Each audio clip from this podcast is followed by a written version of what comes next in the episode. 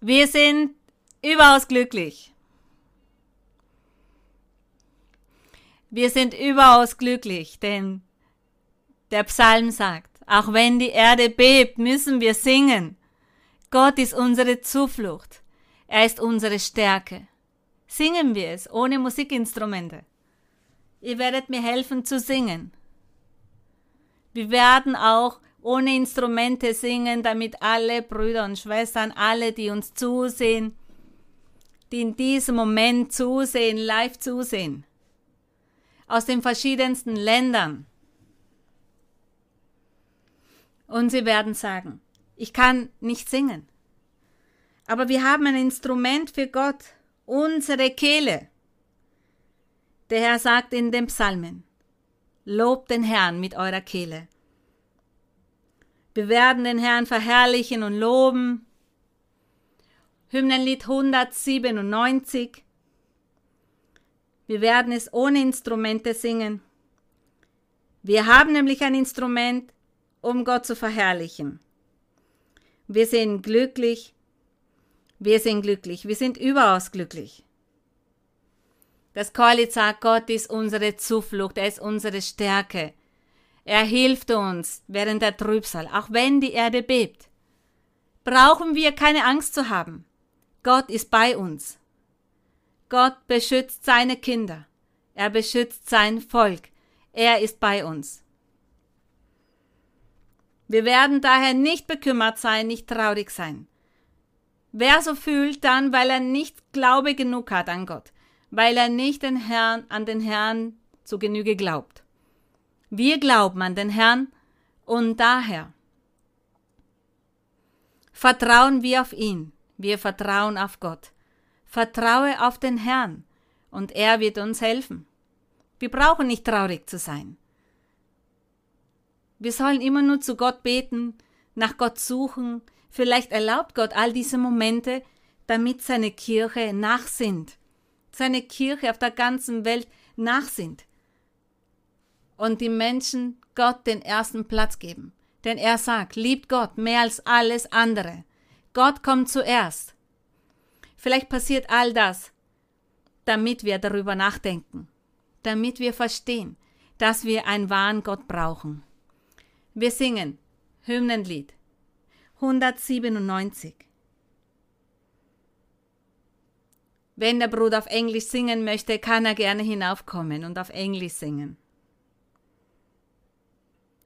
Dieses Hymnenlied singen wir. Hymnenlied 197, Mein Pastor ist Jesus, ist der Titel. Eres mi pastor, y a tu cuidado yo vivo tan feliz.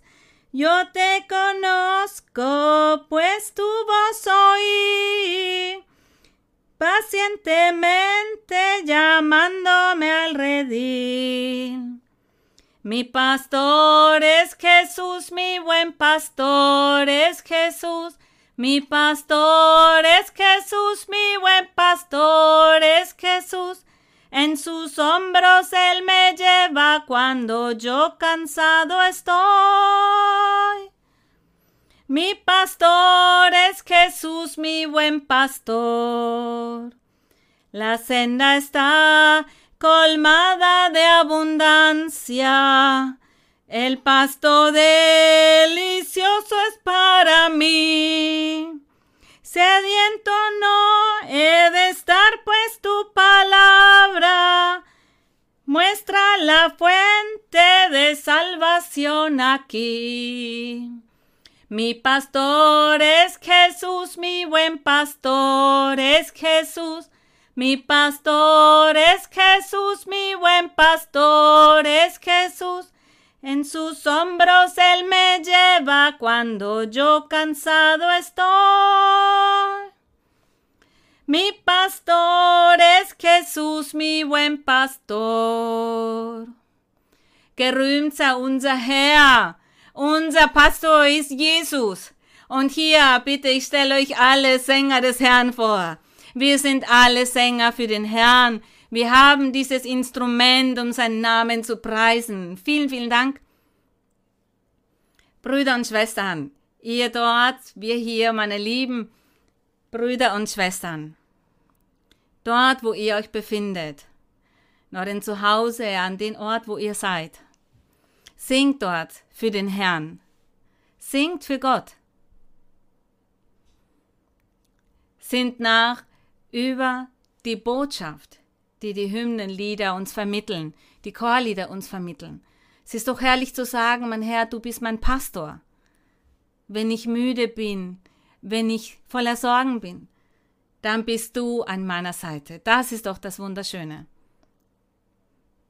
Bitte nimm Platz. Nun werden wir in der Bibel lesen. Ich werde jetzt die Zeit nutzen, um immer in der Bibel zu lesen. Wir werden einige Bibelstellen lesen und über jeden Vers nachsinnen. Die Verse, die uns vermitteln, was wir lernen sollen, was Gott uns beibringen möchte durch sein Wort.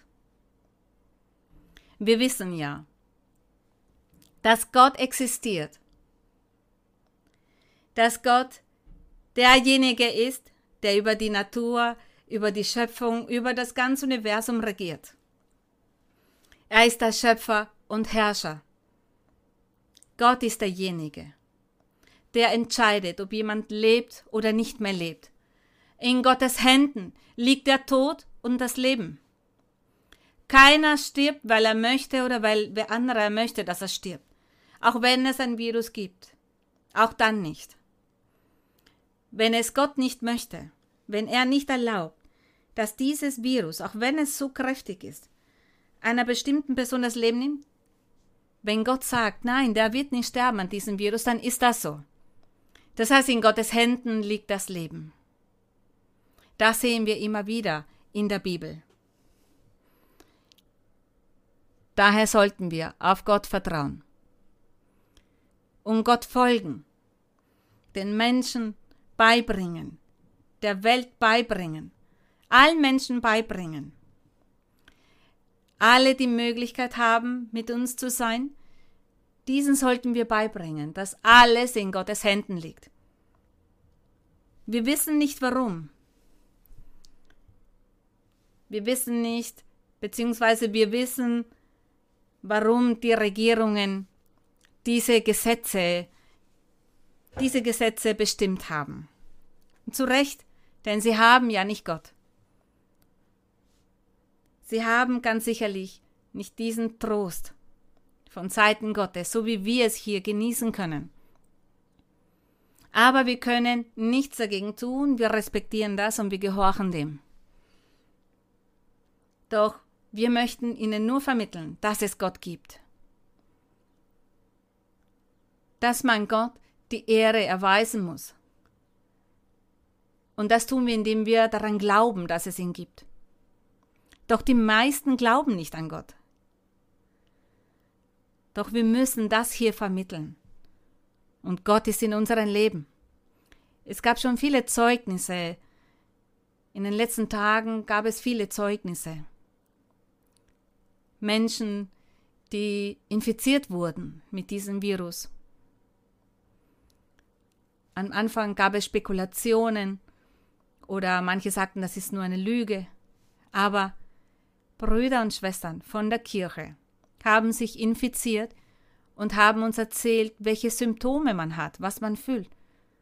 Und somit sagen wir, ja, das stimmt, das mit dem Virus, das alles, das ist so. Aber Gott hat sie beschützt. Und eine Schwester, eine Schwester, die Ärztin ist, diese Schwester ist Ärztin und sie hat die Menschen behandelt, Menschen, die infiziert waren. Und auch sie wurde infiziert. Und sie war dann in Quarantäne. Über ihr Telefon hat sie kommuniziert und erzählt, was alles dort passiert ist. Natürlich war sie bekümmert. Sie sagte, sie bekam keine Luft, sie brauchte Beatmungsgeräte und hatte ganz starke Schmerzen. Das ist das, was sie erzählt hat. das erzählte sie über Mitteilungen und über das Handy. Und als man mir erzählte, dass diese Schwester infiziert ist, ich kenne sie, ich betete zu Gott. Unser Gott sagte, ich werde Barmherzigkeit haben und sie wird geheilt werden. Gerühmt sei Gott. Ich habe die Familie dann angerufen und habe gesagt, die Schwester soll sich keine Sorgen machen. Gott hat gesagt, er wird sie heilen in seiner Barmherzigkeit. Genauso war es. Danach begann sie zu genesen und sie hatte dann keine Beatmungsgeräte mehr, sondern sie konnte alleine atmen und es ging ihr viel besser. Auf diese Art und Weise handelt Gott unter seinen Kindern. Gott erlaubt, dass seine Kinder auch so etwas passiert, um sich zu verherrlichen. Denn Gott möchte Wunder und Heilungen machen.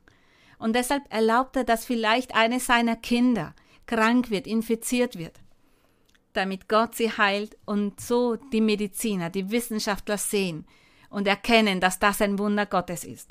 Deshalb erlaubt Gott oft, dass die Menschen, seine Kinder auch krank werden. Und den Herrn Jesus Christus brachte man auch einen Kranken, eine Person, die stumm war. Und sie fragten ihn, nach dem Gesetz Mose, dann ist eine Person krank, weil sie gesündigt hat. Welche Sünde hat dieser begangen oder seine Eltern begangen? Das fragten sie den Herrn, und der Herr Jesus sagte, weder er noch seine Eltern haben gesündigt. Das ist passiert, damit die Herrlichkeit Gottes manifest werde. Und wie hat sich seine Herrlichkeit manifestiert? Indem der Herr das Wunder vollbracht hat und ihn geheilt hat. Und dieser Mann wurde geheilt. Brüder und Schwestern, wir sehen, dass wir in der Hand eines mächtigen Gottes uns befinden, der möchte gehorsame Kinder. Kinder, die den Herrn lieben, Ihn zu lieben bedeutet, von so vielen Fehlern abzulassen, die wir haben, um ihn zu erfreuen. Und das ist das Wichtige. Brüder und Schwestern, wie ich angekündigt hatte, werden wir heute in der Bibel lesen. Ich lese gern in der Bibel. Prophet Joel, Kapitel 2. Und wir lesen einige Verse aus dem Kapitel 2. Wir werden jetzt in der Bibel lesen. Joel, ich glaube, ihr habt alle schon das Buch des Propheten Joel gefunden. Zu seinen Lebzeiten, als er prophezeite, regierte in Israel. Da regierte Joas, Hesias, Drei Könige regierten in Israel. Sie regierten damals dort in Jerusalem. Und damals lebte der Prophet Joel. Wir kehren etwas zurück, geschichtlich gesehen. Wir hatten ja von den Klageliedern gesprochen, von der Zerstörung Jerusalems. Aber hier gehen wir zurück in der Zeit. Denn diese Könige. Da dauerte es noch einige Jahre, bis die Zerstörung von Jerusalem stattfand. Joel, er prophezeite. Und was für eine herrliche Prophezeiung. Jetzt, wenn wir diese lesen, da werden wir merken, dass der Herr durch Joel von seiner Kirche gesprochen hat. Er sprach von der Zukunft, von den Gläubigen, von Jesus Christus. Wir werden sehen, dass die Prophezeiung darum geht. Und damals diese Könige, jene Menschen, die Prophezeiung von Joel, Joel hörten, da glaubte es keiner. Keiner wollte das akzeptieren. Joel Kapitel 2. Blas die Posaune zu Zion. Zion, dieses physische, materielle Zion war Jerusalem. Aber das Geistliche, zu der Gott hier tatsächlich sprach, ist die Kirche des Herrn. Die Kirche des Herrn hatte noch gar nicht begonnen. Dafür fehlten noch viele Jahrhunderte, bis sich das erfüllt, bis Jesus Christus dann kommen wird, um seine Kirche zu bilden. Aber hier sagte der Herr bereits, blas die Posaune zu Zion. Das heißt, in Gottes Gedanken war die Kirche bereits da. Und er sagt, ruft laut auf, auf meinem heiligen Berge. Dieser heilige Berg ist die Stadt Jerusalem.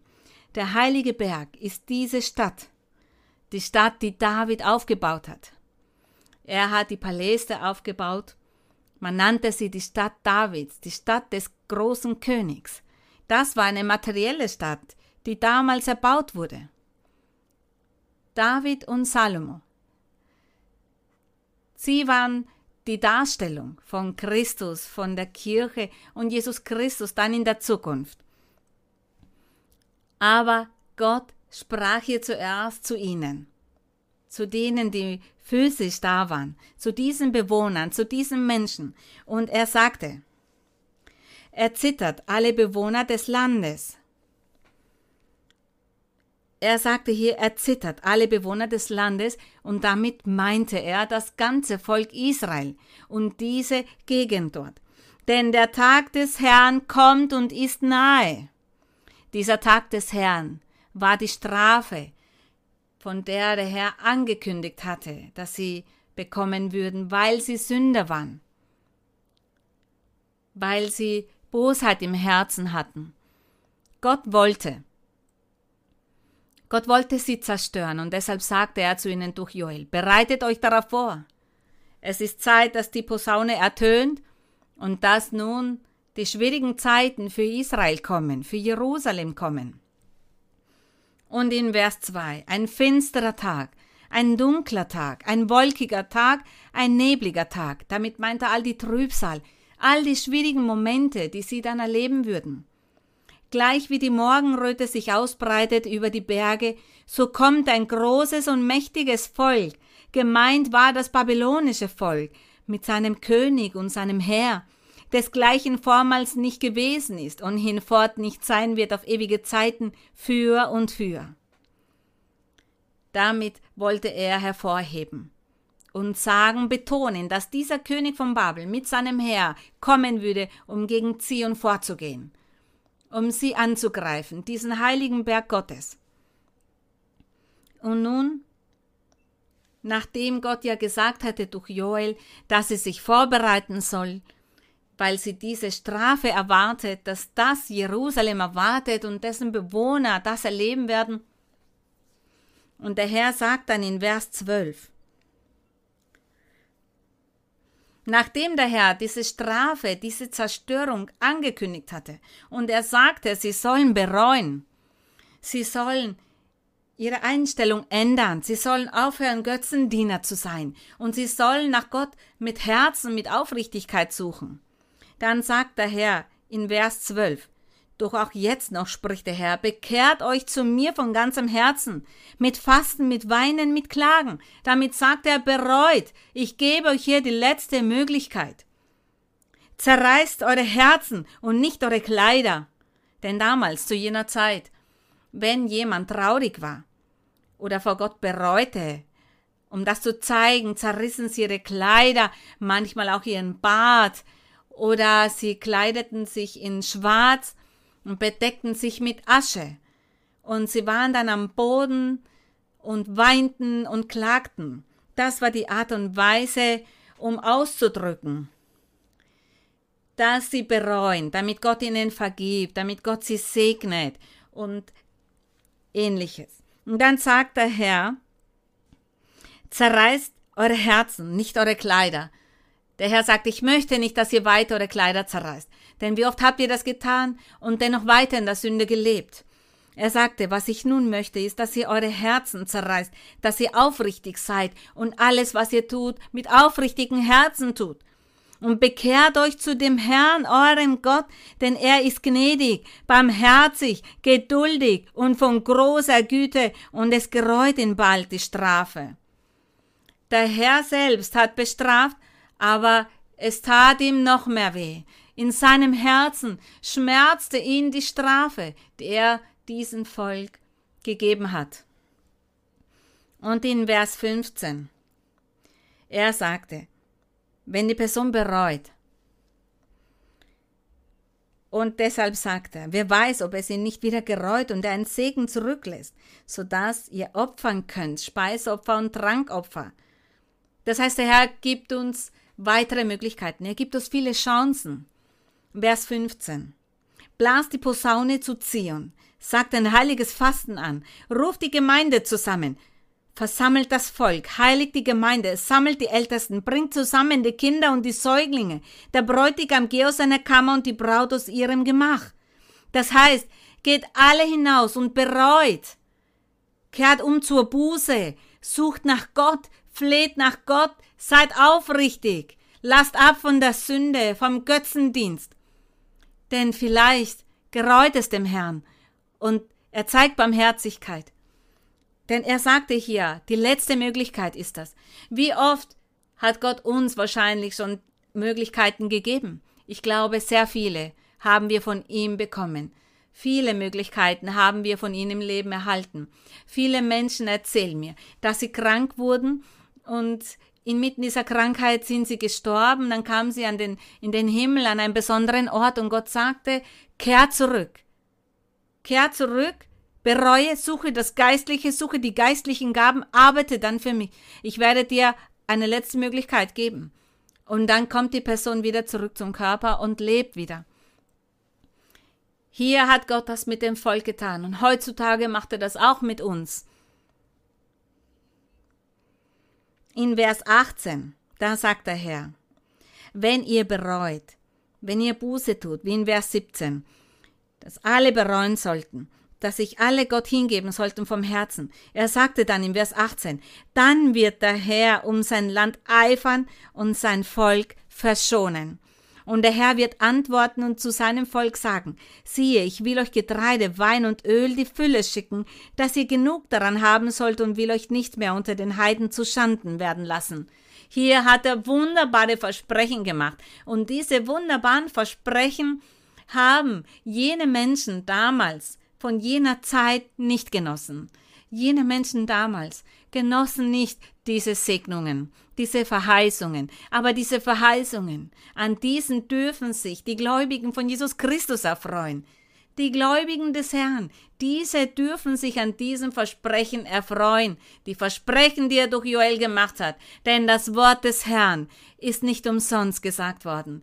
Gott spricht nicht und bereut dann morgen. Und heute sagt er vielleicht und morgen sagt er, nein, ich habe mich geirrt. Da ihr nicht bereut habt, werde ich euch nichts geben. Nein, der Herr bleibt und steht fest zu seinem Wort. Er sagt, wenn ihr bereut und mich sucht, dann werde ich euch vergeben. Die damaligen Bewohner wollten nicht bereuen, aber diese Verheißungen leben weiter, bleiben, stehen fest. Und es gibt ja die übriggebliebenen. Durch die übriggebliebenen hat der Herr seine Kirche gebildet. Und das tat er in Jerusalem. Mit seinem Volk, Menschen aus seinem Stamm. Mit Juden tat er das. Da begann dann Gott, diese Versprechen zu erfüllen. Und nicht nur zu jener Zeit, es sind seither über 2000 Jahre vergangen, wir heutzutage, wir, die hier diesen herrlichen Weg des Herrn kennenlernen, auch wir erfreuen uns an diesen Segnungen. Wir erfreuen uns daran, zum Beispiel, wo er sagte, ich werde euch Brot, Wein und Öl geben, ihr werdet gesättigt werden. Wir heutzutage, wir erfreuen uns an der Anwesenheit und der Manifestierung des Heiligen Geistes. Gott in unserem Leben, Gott in unseren Herzen. Und er gibt uns die Freude. Er gibt uns diese geistliche Nahrung, damit wir leben können. Dieser Wein, dieses Öl, das ist der Geist, das ist der Trost, den Gott uns schenkt, seine Leitung, Orientierung, seine Belehrung. Er schenkt uns Frieden, gibt uns innere Ruhe und Freude in den Momenten, wo wir ihn brauchen. Er gibt uns Nahrung, er bringt uns Nahrung, er löst unsere Probleme und alle Schwierigkeiten. All das bedeutet das Brot, das Öl, der Wein, das, was der Herr hier jenen angeboten hat, die bereuen, die mit aufrichtigen Herzen folgen. Und wir heutzutage, wir sagen, dass wir weiter Gott kennenlernen müssen. Tun wir das, indem wir hier in der Bibel lesen. Dieser Gott, der sich damals manifestierte, viele tausende Jahre davor und der heutzutage der gleiche ist, der heute zu uns spricht, der uns stärkt und uns tröstet. Wir danken ihm dafür. Viele Menschen heutzutage werden krank werden, werden jede Art von Krankheiten bekommen aufgrund der Situation, die sie erleben.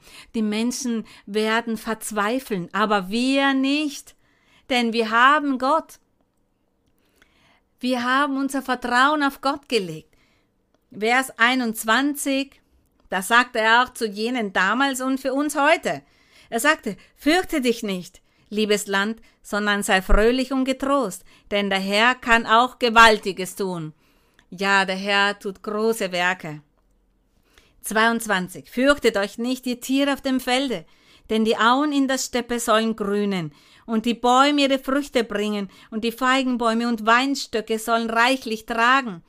Da spricht der Herr auf zwei Arten, wortwörtlich und auf eine symbolische Weise. Wortwörtlich natürlich die Nahrung, aber auf symbolische Weise.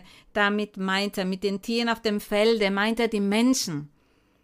Er sagt die Auen in der Steppe, das sind Herzen, die ohne Gott waren. Und wenn dieses Herz, wenn zu dieser Person von Gott gesprochen wird und die Person Gott annimmt, dann ist es kein Herz in der Wüste, sondern dann hat sie Gras. Dann ist grünes Gras in diesen Herzen. In der Wüste, in der Steppe gibt es kein Gras. Aber ein Herz, das ohne Gott ist, das ist wie eine Wüste. Und wenn Gott dann in dieses Herz gelangt, dann wird diese Wüste zu einer saftigen Weide. So sind die Segnungen des Herrn. Und er sagt, und die Bäume werden ihre Früchte bringen. Auch damit meint er Menschen.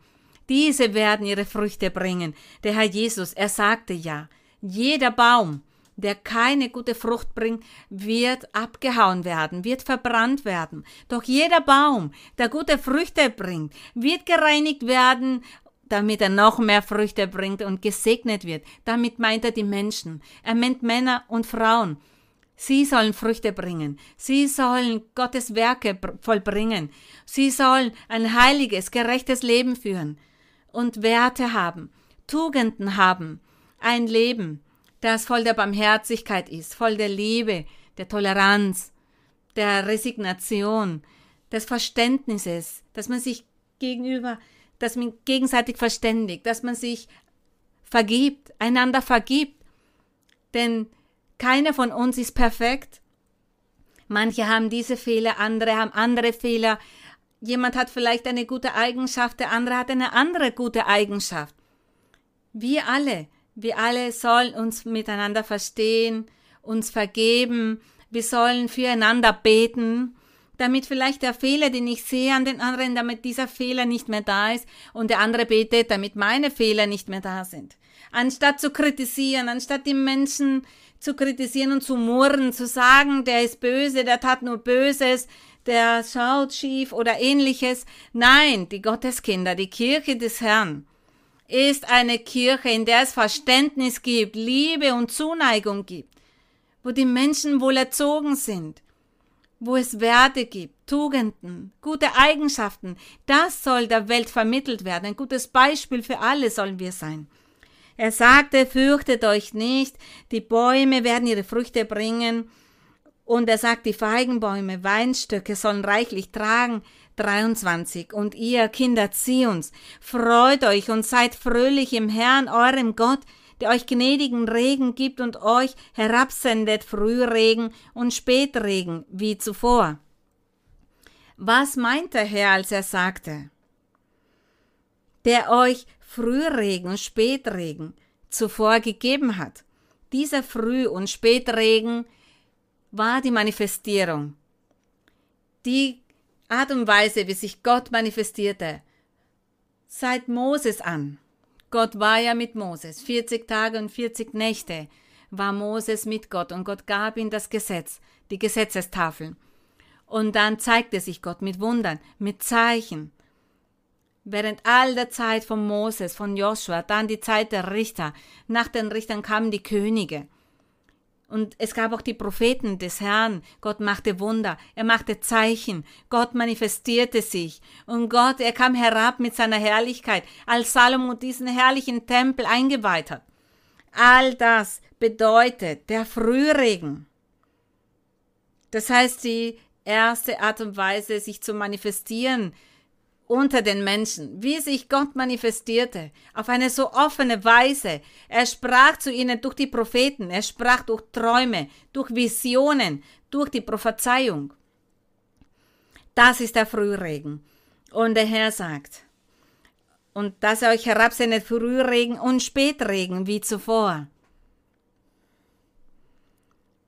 Er, damit wollte er sagen, dass es auch für die Zukunft einen Regen gibt. Und dieser Regen für die Zukunft, an diesen Regen erfreuen wir uns heutzutage, gelobt sei Gott, denn heute haben wir einen geistlichen Regen. Wir haben die geistlichen Gaben. Wir haben den Herrn, der zu uns spricht durch Visionen, durch Träume. Vielleicht verstehen wir manches Mal nicht die Träume oder Visionen, aber gelobt sei der Herr, denn etwas möchte er uns damit vermitteln. Er denkt an uns. Er spricht zu uns in der Prophezeiung. Er macht ein Versprechen. Wir sehen, es erfüllt sich. Zum Beispiel, als der Herr von dieser Schwester zu mir sagte, ich werde barmherzig sein und werde sie heilen. Und als sie hörte, was Gott gesagt hatte, sofort wurde sie geheilt. Sie wurde von all diesen Geräten getrennt und die Ärzte sahen dieses Wunder. Wir sehen die Wunder, wir sehen diesen Früh- und Spätregen. Das bedeutet die Manifestierung Gottes, die Manifestierung des Heiligen Geistes. Wir danken dem Herrn dafür. Das ist damit gemeint. Und er sagt, dass die Tennen voll Korn werden. Die Tennen, das sind Kammern, Kornkammern oder auch in der Erde Ausgrabungen, wo der Korn gelegt wurde. Und da hat man dann den Korn getrennt von der Schale. Und sie sagten, dass die Tennen voll Korn werden. Das heißt, in Überfülle wird es Nahrung geben. Und die Kälte einen Überfluss an Wein und Öl haben sollen. Das ist der Ort, wo der Wein zubereitet wird. Doch all das ist eine symbolische Darstellung. Sagt, dass die Tennen voll Korn werden, das sind die Herzen der Menschen, die werden in Überfülle haben. Die Fülle Gottes haben. Das Herz eines Menschen, der Gott hat, ist ein Herz, das voller Freude ist. Ein Herz, das wohl erzogen ist, voller Liebe ist, voller Barmherzig, voller Geduld, voller Demut. Das sind die Tennen voll Korn, Brüder und Schwestern. Männer und Frauen, die voll des Herrn sind, gelobt sei sein Name. Und dann sagt er weiter in Vers 25, und ich will euch die Jahre erstatten, deren Ertrag die Heuschrecke, Käfer, Geschmeiß und Raupen gefressen haben. Mein großes Herr, das ich unter euch schickte. Was bedeutet das? Dass er die Jahre erstatten will. Was ist die Heuschrecke der Käfer? Gemeint waren die Heere, die Kriegsmenschen, der Nachbarländer, die Assyrer, die Ägypter, die Chaldäer, all diese Nachbarvölker und viele andere, viele Könige von vielen Nationen haben, haben die Israeliten angegriffen, attackiert. Und der Herr vergleicht diese Völker mit der Heuschrecke, mit dem Käfer, mit den Raupen. Das sind Insekten aber mächtige Insekten, denn als Gott diese Könige mit ihren Heer sandte, um dem Volk Israel Böses anzutun, natürlich waren das starke, starke Heere, starke Menschen, und die Israeliten verloren die Schlacht und waren traurig und sagten, Gott hat uns verlassen, ja, denn sie lebten ja in Sünde und Gott hat sie verlassen. Aber diese Raupe, dieser Käfer, das sind all diese Könige, die Könige, die gegen das Volk Israel vorgingen. Er sagt die Heuschrecken. Und er sagt auch, mein großes Heer, wie wir sehen können, sind die Raupen und die Käfer, all das sind mächtige, böse Geister. Die Raupe zum Beispiel. Ein böser Geist, der den König zum Beispiel von Syrien einnahm. In den König und sein Heer. Und dann sind sie gegangen, um die Israeliten zu zerstören.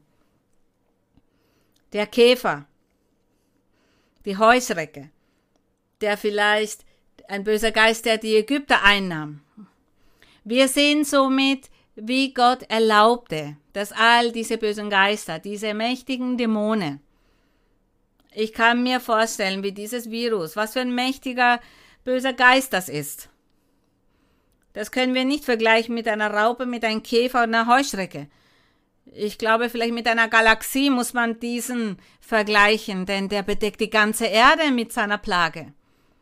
Wie mächtig ist wohl dieses, dieser Dämon?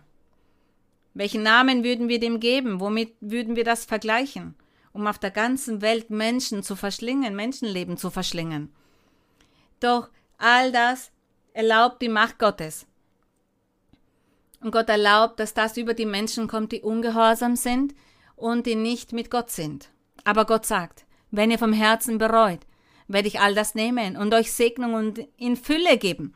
Und er sagte, wenn ihr bereut, dann werde ich all das erstatten, was es gab, all die Zerstörung, all, dies, all das, was diese bösen Geister oder Länder und ihre Heere angetan haben den Schaden, den sie angetan haben. Er sagte, ich werde das erstatten, ich werde euch Triumph geben und Frieden geben.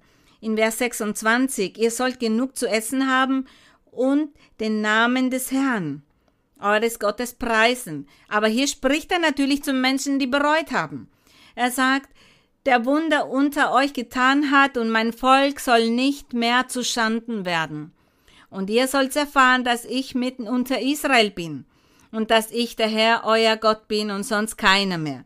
Und mein Volk soll nicht mehr zu Schanden werden. Welches Volk? Das von damals, das physisch damals existiert hat? Nein, das geistliche. Das geistliche Volk. Das Volk, das der Herr Jesus Christus Jahrhunderte später bilden würde. Dieses Volk wird nicht zu Schanden werden. Die Kirche des Herrn Jesus Christus, die Kinder Gottes, diese werden nicht zustanden werden vor der Welt, denn da diese bereuen werden und ein rechtschaffenes Leben für Gott führen werden, wird Gott auch mit ihnen sein und ihnen den Sieg geben und ihnen hohen Posten zuweisen und alle Nationen auf der ganzen Welt wird man anerkennen müssen und wird man dieses Volk bewundern müssen. Das heißt, diese Kirche, diese Gläubigen, diese Gotteskinder. Das ist das Versprechen, das Gott in Bezug auf sein Volk, seine Kirche, auf sein geistliches Israel gemacht hat. Gelobt sei Gott, denn das ist ein geistliches Israel, das der Herr vorbereitet. Und Kapitel 3.1 Und nach diesem will ich meinen Geist ausgießen. Er sagt nach diesem, was passiert nach diesem? Will ich meinen Geist ausgießen über alles Fleisch nachdem ihr bereut habt, vom Herzen bereut habt, nachdem ich begonnen habe, euch in Fülle zu geben und die Predigt des Evangeliums beginnt. Das ist das, was der Herr Jesus Christus tat, als er auf Erden kam. Als der Herr sich als Mensch manifestierte. Denn Gott mit seiner Macht wurde er für eine kurze Zeit zu einem Menschen. Aber das ist nicht Gott in seiner Ganzheit, sondern nur ein kleiner Anteil von Gott wurde zum Menschen. Und er sagte, ich möchte unter den Menschen sein. Und das für einige Zeit. Der Herr, unser Gott, der Mächtige, er hat dieses große Wunder vollbracht. Und somit wurde er als Jesus Christus von Nazareth auf diese Welt geschickt der von vielen Menschen verachtet wird. Viele Menschen spotten seiner. Und er sagt, und nach diesem will ich meinen Geist ausgießen über alles Fleisch. Der Herr Jesus Christus, er rief zur Reue. Wir sehen, dass Gott wollte, dass sie bereuen. Und er würde ihnen vergeben. Und er würde ihnen alles zurückgeben, alles wieder erstatten. Doch all das machte dann der Herr Jesus Christus, sonst keiner. Denn dieses Volk, physische Volk von damals, sie haben das nicht erreicht. Sie haben es nicht getan und deshalb wurde die Stadt auch zerstört. Aber der Herr Jesus Christus, Jahrhunderte später, hat er begonnen zu predigen, die Menschen zu lehren, dass sie bereuen sollen. Er sagte, sucht nach Gott, glaubt an Gott, lasst ab vom Götzendienst, lasst ab von all dem. Und er begann dem Volk beizubringen, dass sie bereuen sollen, nach Gott suchen sollen, und zwar mit Aufrichtigkeit im Herzen. Der Herr Jesus hat das somit erreicht. Und der Herr sagte, nun werde ich euch in Fülle geben. Aus der Wüste wird es Gras geben, die Bäume werden Früchte tragen. Zion wird sich freuen, Jerusalem wird sich freuen und jauchzen. Aber dieses geistliche Volk war gemeint. Und der Herr Jesus, er sagte dann, ja, alles wird wiedergeboren werden. Alle werden von neuem geboren werden. Ihr werdet ein neuer Mensch sein, der von neuem geboren wird.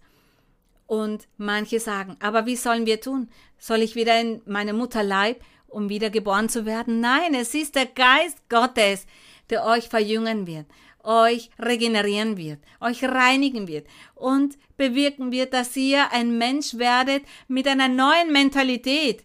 Eine Mentalität, die sagt, ich liebe Gott und ich möchte Gott erfreuen. Das ist das, was der Herr getan hat und das erreichte er auch.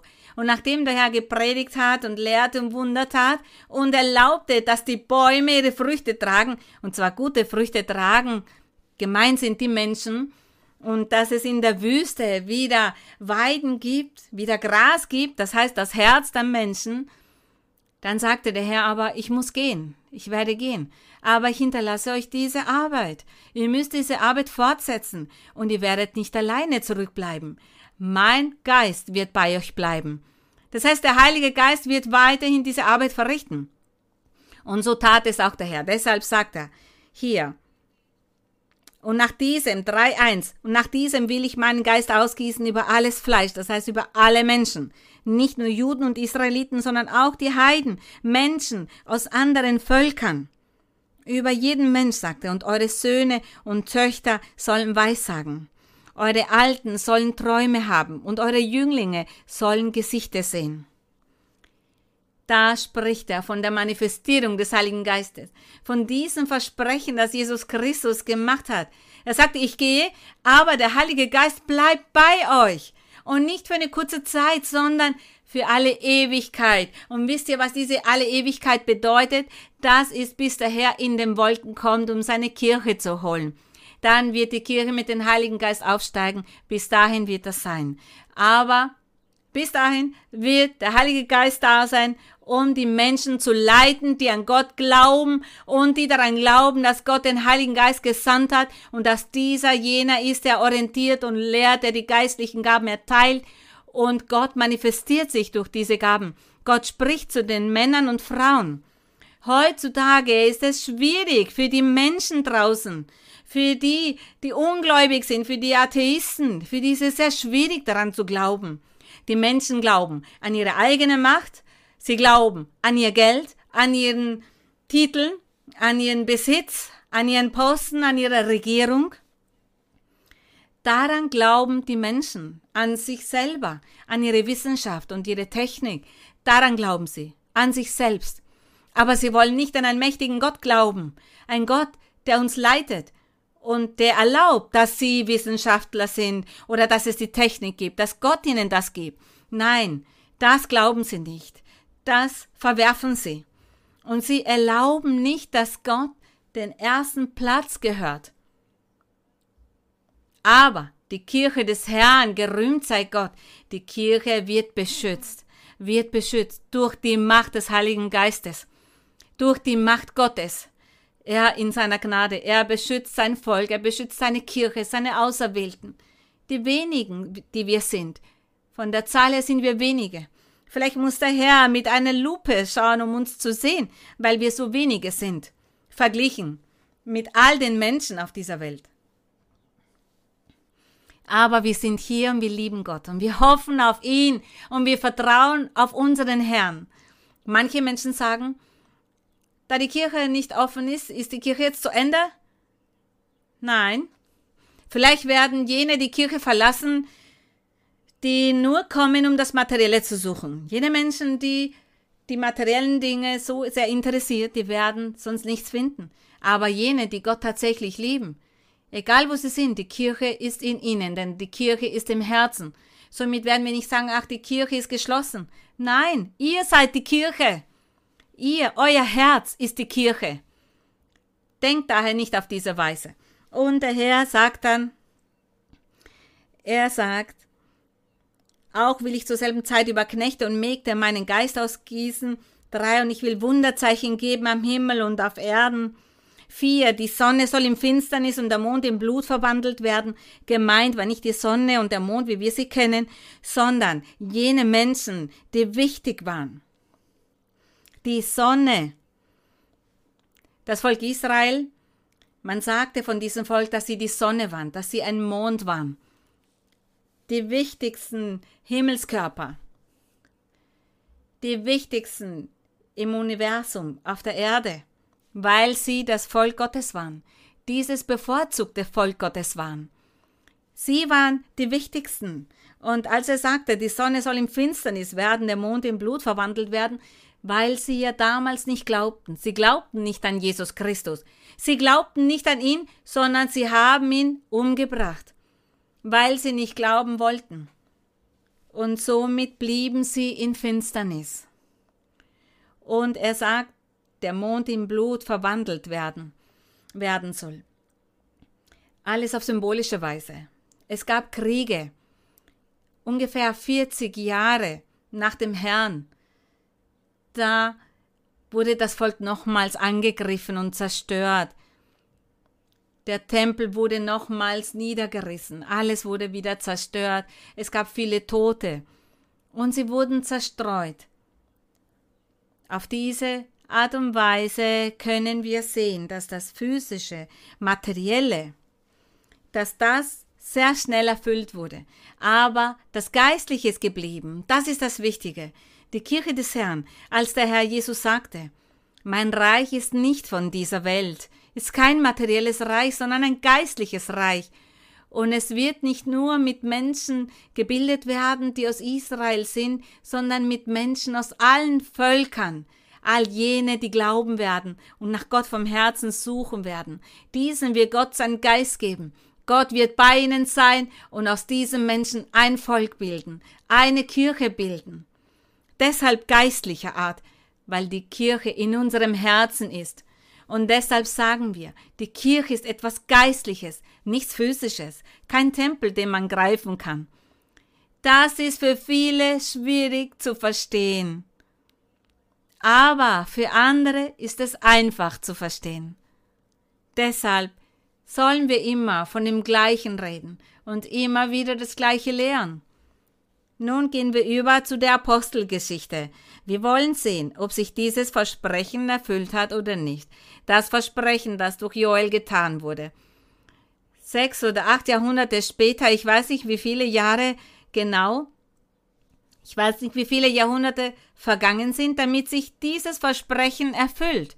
Das, als der Herr sagte, ich will meinen Geist ergießen. Apostelgeschichte 1. Wir schauen jetzt, ob sich das erfüllt hat. Apostelgeschichte Kapitel 1. Hier wollen wir sehen, ob das, was der Herr durch Joel zu diesen Königen gesagt hat, zu jenen, die damals in Israel, in Jerusalem regiert haben, ob das das Wort Gottes war, ob dieser mächtige Gott der gleiche Gott ist, Apostelgeschichte. Bis dahin sind viele Jahrhunderte vergangen. Und er sagt hier, Apostelgeschichte 1, Er sagt, den ersten Bericht habe ich gegeben, lieber Theophilus. Lukas hat die Apostelgeschichte geschrieben. Und er hat einen sehr wichtigen, angesehenen Mann geschrieben, einen Philosophen, eine Person, die sehr weise war, sehr belehrt war. Und er sagte, habe ich gegeben, lieber Theophilus, von all dem, was Jesus von Anfang an tat und lehrte, bis zu dem Tag, an dem er aufgenommen wurde, nachdem er den Aposteln, die er erwählt hatte, durch den Heiligen Geist Weisung gegeben hatte. Ihnen zeigte er sich nach seinem Leiden durch viele Beweise als der Lebendige. Er sagte, somit konnte keiner daran zweifeln, dass der Herr Jesus wieder auferstanden ist. Und er zeigte sich lebendig, vielen. Und er sagt, und ließ sich sehen unter ihnen 40 Tage lang und redete mit ihnen vom Reich Gottes. Und als er mit ihnen zusammen war, befahl er ihnen, Jerusalem nicht zu verlassen, sondern zu warten auf die Verheißung des Vaters. Welche war die Verheißung? Als er sagte, Johannes hat mit Wasser getauft, Ihr aber sollt mit dem Heiligen Geist getauft werden, nicht lange nach diesen Tagen. Der Herr hat seinen Aposteln diese Anweisungen gegeben, nachdem er wieder auferstanden ist. 40 Tage lang hat er mit seinen Aposteln geredet. Er hat sich vielen Menschen lebendig gezeigt und den Aposteln hat er gesagt, verlasst nicht Jerusalem, ihr müsst warten, bis der Heilige Geist ausgegossen wird. Ihr wisst ja noch, was das Versprechen von Joel 2 gewesen ist. Der Herr wird dieses Versprechen erfüllen. Und so hat es sich auch erfüllt in Vers 6. Die nun zusammengekommen waren, fragten ihn und sprachen, Herr, wirst du in dieser Zeit wieder aufrichten das Reich für Israel? Sie fragten noch immer, ob es vielleicht einen König, einen physischen König geben wird. Er sprach aber zu ihnen, es gebührt euch nicht Zeit oder Stunde zu wissen, die der Vater in seiner Macht bestimmt hat. Das heißt, er wollte ihnen da keinerlei Antwort geben in Bezug auf diese Frage. Acht. Da sagte der Herr, aber ihr werdet die Kraft des Heiligen Geistes empfangen, der auf euch kommen wird und werdet meine Zeugen sein in Jerusalem und in ganz Judäa und Samarien und bis an das Ende der Erde. Somit sagte der Herr, an allen Orten werdet ihr Zeuge sein. Ihr werdet von mir sprechen, denn der Heilige Geist wird zu jedem von euch kommen und der Heilige Geist, dieser wird Zeugnis geben davon, dass ich wahrhaftig bin, dass ich die Wahrheit und der Weg bin, der zum ewigen Leben führt. Der Heilige Geist, dieser wird euch das beibringen und wird euch zeigen, wer der Herr Jesus Christus ist und sein wird. Und es ist der Heilige Geist. Genauso ist es. Und in Kapitel 2, da steht, dass der Heilige Geist einige Tage später über sie kam. Und zwar am Pfingsttag. Das war ein Fest der Juden. An diesem Pfingsttag waren sie alle an einem Ort beieinander. Und es geschah plötzlich ein Brausen vom Himmel, wie von einem gewaltigen Wind, und erfüllte das ganze Haus, in dem sie saßen. Und es erschienen ihnen Zungen, zerteilt wie von Feuer, und er setzte sich auf einen jeden von ihnen. Und sie wurden alle erfüllt von dem Heiligen Geist. Es waren 120 Personen, die dort versammelt waren. Und er sagte, diese Zungen, zerteilt wie von Feuer, setzte sich auf einen jeden von ihnen. Vier. Und sie wurden alle erfüllt von dem Heiligen Geist und fingen an zu predigen in anderen Sprachen, wie der Geist ihnen gab, auszusprechen. Der Heilige Geist war dort, taufte sie. Sie erlebten, dass der Heilige Geist ausgegossen wurde, wie es in Joel gestanden ist und sie haben begonnen, Weiß zu sagen. Und in Jerusalem, da waren Menschen aus verschiedenen Völkern, mit verschiedenen Sprachen. Und sie waren alle verwirrt, sie waren alle verwundert.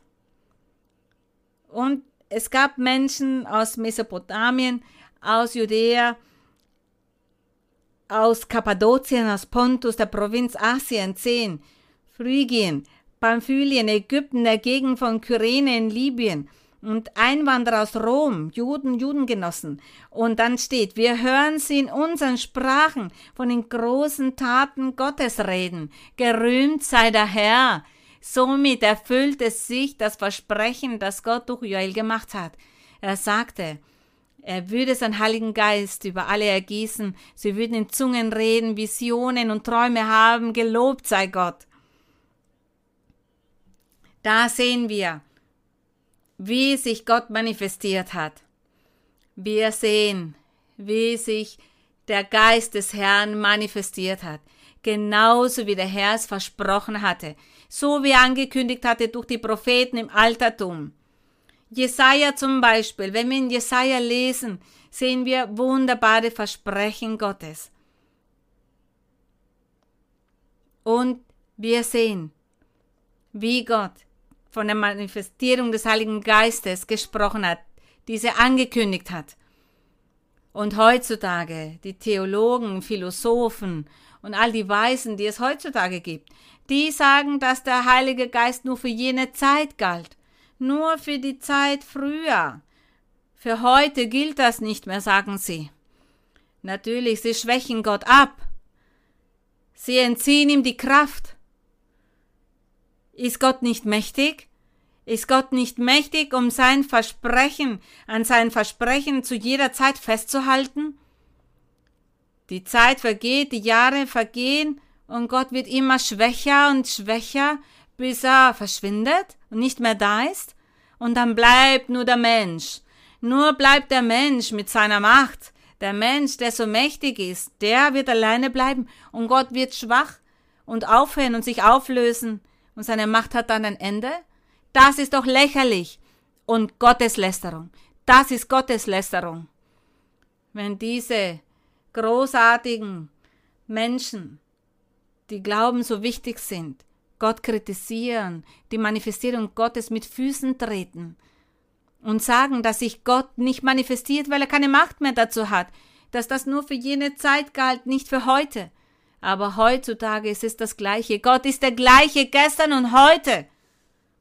Und genauso die Manifestierung Gottes, die von gestern ist die gleiche wie heute und morgen. Die Kraft die Gott zur Zeit von Mose hatte, um sich zu manifestieren mit seiner Kraft, mit Wundern.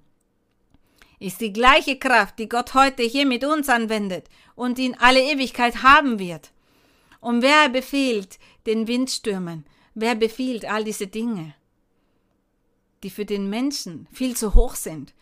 Der Mensch ist nichtig, ist nichts gegenüber all dem. Der Mensch kann sich dann nur noch verstecken, damit all dieses Böse vorübergehe. Das tut der Mensch, denn Gott ist mächtig. Gott ist der gleiche gestern und heute. Das heißt, diese Wissenschaftler, die sollen bereuen. Diese Philosophen, Theologen, die eigentlich nichts wissen, die sollen bereuen, in der Bibel lesen, nach Gott suchen. Damit Gott Barmherzigkeit zeigt mit ihnen und sich Gott in ihrem Leben manifestiert und sie belehrt. Die Menschen sind arm dran, verlieren ihre Zeit und der Zorn Gottes kommt über all diese Menschen. Das ist das, was passiert. Wir hier, die Menschen werden vielleicht sagen, ach, ihr seid Analphabeten, ihr seid doch nur arm. So bezeichnen sie uns, so beschreiben sie uns. Wir hier, Analphabeten, arm oder wie auch immer, wir erfreuen uns an der Größe Gottes, an seiner gütigen Hand, die Menschen, die Gott befreit hat, wenn sie eingesperrt wurden oder entführt wurden. Wie durch Magie, so könnte man das sagen. So befreit er die Menschen, er befreit sie von Gefahren. Wenn jemand an Verhungern ist und Gott sendet dann einen Vogel, damit dieser Vogel ihm Essen bringt, gerühmt sei Gott. Das macht nur ein mächtiger Gott. Die Menschen nicht. Die Wissenschaftler und Theologen und diese Philosophen können das nicht tun. Sie haben nicht die Macht dazu. Sie haben nur viel Gerede, aber sonst nichts. Von der Macht ist dann nichts da. Doch wir, wir danken Gott. Gott hat uns Macht gegeben. Die Macht des Gebetes, die Macht von dem Vertrauen auf Gott, die Macht, dass wir zu Gott flehen und dass wir ihn lieben. Das ist die Macht, die Gott uns gibt. Gerühmt sei sein Name, meine lieben Brüder und Schwestern, alle Menschen, die uns heute zugesehen haben. Gott segne euch alle auf große Weise. Gott möge immer bei euch sein. Macht weiter. Wir sind stark. Gottes Kinder sind stark. Die Gotteskinder sind die Mächtigen der Erde. So sagt es Gott. Gelobt sei unser Herr. Verherrlicht sei der Name Gottes. Und nun werden wir beten. Wir werden beten um unseren Schöpfer zu danken, unserem Vater zu danken. Danke, mein Herr. Danke, ewiger Vater, Schöpfer von Himmel und Erde. Unser Schöpfer bist du. Du bist unser König, du bist unser Herrscher, du bist der Mächtige, du bist der Gerechte, du bist der Barmherzige, du bist der große König, der über allen Königen steht, Du bist der Heilige der Heiligen. Du bist der Herr der Herren. Wer ist deiner gleich, mein Herr Zebaut? Wer ist deiner gleich, mein Herr? Du bist unser mächtiger Gott. Wir danken dir. Wir danken dir, denn wir kennen dich. Wir sehen deine Macht. Wir sehen deine Barmherzigkeit. Wir sehen, wie du Wunder und Zeichen hier in unserem Leben vollbringst. Wir sind keine Unwissenden, wie die Menschen von uns sprechen. Wir sind nicht unwissend. Im Gegenteil, wir sagen von uns, dass wir intelligent sind. Denn jener Mann, jene Frau, die intelligent sind, dann ist es, weil sie Gott kennen und seine Wege folgen. Gesegnet sei dein Name auf ewig. Wir danken dir. Das ist dieses Vorrecht, das wir genießen dürfen. Wir danken dir dafür, dass wir deinen Weg kennenlernen durften. Danke, dass wir dein Wort kennen. Danke, dass wir deine Bibel kennen. Danke dafür, dass wir die Möglichkeit bekommen, zu lesen und dich kennenzulernen. Und unser Herz ist fröhlich, unsere Seele ist fröhlich und erfreut sich an Gott, unserem Erlöser. Danke, mein Herr. Wie sollen wir dir all diese Wohltaten entgelten? Wie sollen wir all deine Barmherzigkeit entgelten? Wir haben nichts, womit wir zahlen können. Aber mein Herr, was wir tun möchten, ist, uns dir hinzugeben und nach dir vom ganzen Herzen zu suchen, mit ganzer Seele nach dir zu suchen, an dich zu glauben, auf dich zu vertrauen. Gelobt seist du, mein Herr, gepriesen sei dein Name. Die Lobpreisung ist für dich von nun bis in alle Ewigkeit. Und auf deine Barmherzigkeit auf deine Liebe vertrauen wir. Wir bitten dich, strecke deine Hand aus. Lege sie über alle, die krank sind, über alle, die unheilbar krank sind, die tödliche Erkrankungen haben. Strecke deine Hand aus. Heilige, reinige und befreie, mein Herr, und weise zurecht diesen bösen Geist, die Macht des Teufels, diesen Virus. Zerstöre ihn, mein Herr. Nimm, mein Herr, all das weg. Sei gnädig, Vater. Sei gnädig mit jenen, die zu dir flehen, die nach dir suchen und auf dich vertrauen. Sei barmherzig mit den Armen. Strecke deine Hand aus, mein Herr, und dein Blick soll auf alle gelegt sein. Wir danken dir, mein Herr. Das tust du, mein Herr, so groß ist deine Liebe, das ist deine Barmherzigkeit. Ich danke dir, mein Herr. Es reichen nicht die Wörter, um dir zu sagen, was unsere Seele fühlt, was unser Herz fühlt. Denn diese Sprache kennen wir nicht, aber du kennst diese Sprache, du kennst unser Herz. Wir danken dir, Herr, für die Heilungen, für die Wunder, dafür, dass du das Gebet deiner Kinder hörst. Tröste deine Kinder, tröste sie.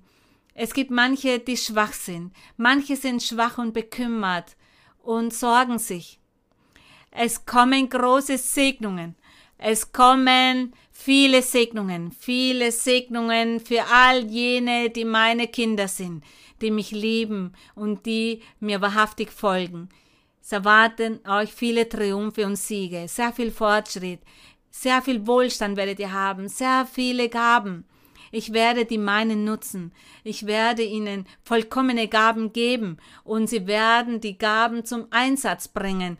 Denn ich werde viele Propheten aufstellen, viele Lehrer und Lehrerinnen, und es wird eine vollkommene Einheit geben vollkommene Einstimmigkeit geben in all denen, die ich aufstellen werden, damit sie für mich arbeiten, damit ihr mir folgt. Ich werde prophezeien für viele Menschen, für wichtige Menschen, angesehene Menschen. Für diese werdet ihr prophezeien. Ihr werdet niemals müde werden, das zu tun. Das ist meine Macht, das ist mein Wort und mein Geist. Mein Geist ist voller Freude und mein Geist bewegt sich unter der Menschheit. Aber macht weiter. Macht weiter. Es gibt Segnungen. Macht weiter, denn alles kommt zur Zeit, die ich bestimme. Seid nicht traurig. Seid nicht bekümmert, erfreut eure Herzen und steht fest, denn es gibt in Fülle und Segnungen für alle, und ich werde mich auf große Weise manifestieren. Die geistlichen Gaben werden vollkommen sein in vielen, und alle werden von meiner Macht und meinem Wort sprechen, und ihr werdet reisen, zu vielen Orten reisen und das meine verkünden. Die Aufrichtigkeit, die Rechtschaffenheit, das Verständnis, die Einstimmigkeit, all das verlange ich von euch. Ich verlange, dass es Einstimmigkeit und Verständnis gibt, dass es Liebe gibt, dass es Vergebung gibt und Demut gibt, dass es Bescheidenheit gibt und Toleranz und dass ihr euch nicht bekümmern lasst und dass einige nicht hochmütig sind, nicht voller Zorn oder Wut sind oder Groll sind, Ihr sollt euch beruhigen. Es wird euch an nichts fehlen. Nichts wird euch fehlen. Ich werde euch alles geben. Alles, damit euch an nichts fehlt. Sucht nach dem meinen, sucht nach den Geistlichen und macht weiter und steht fest, seid standhaft, entmutigt nicht. Große Segnungen werde ich allen geben. Viele Veränderungen, viele Triumphe, viele Siege erwarten euch. Segnungen wird es geben. Wir danken dir, mein Herr. Wir danken dir, himmlischer Vater. Wir danken dir, mein Herr, mein Gott. Wir danken dir, wir sind deiner nicht würdig aber deine Liebe ist ewiglich, mein Herr. Wir danken dir, Halleluja. Wir danken dem Herrn. Gesegnet sei dein Name. Gesegnet seist du.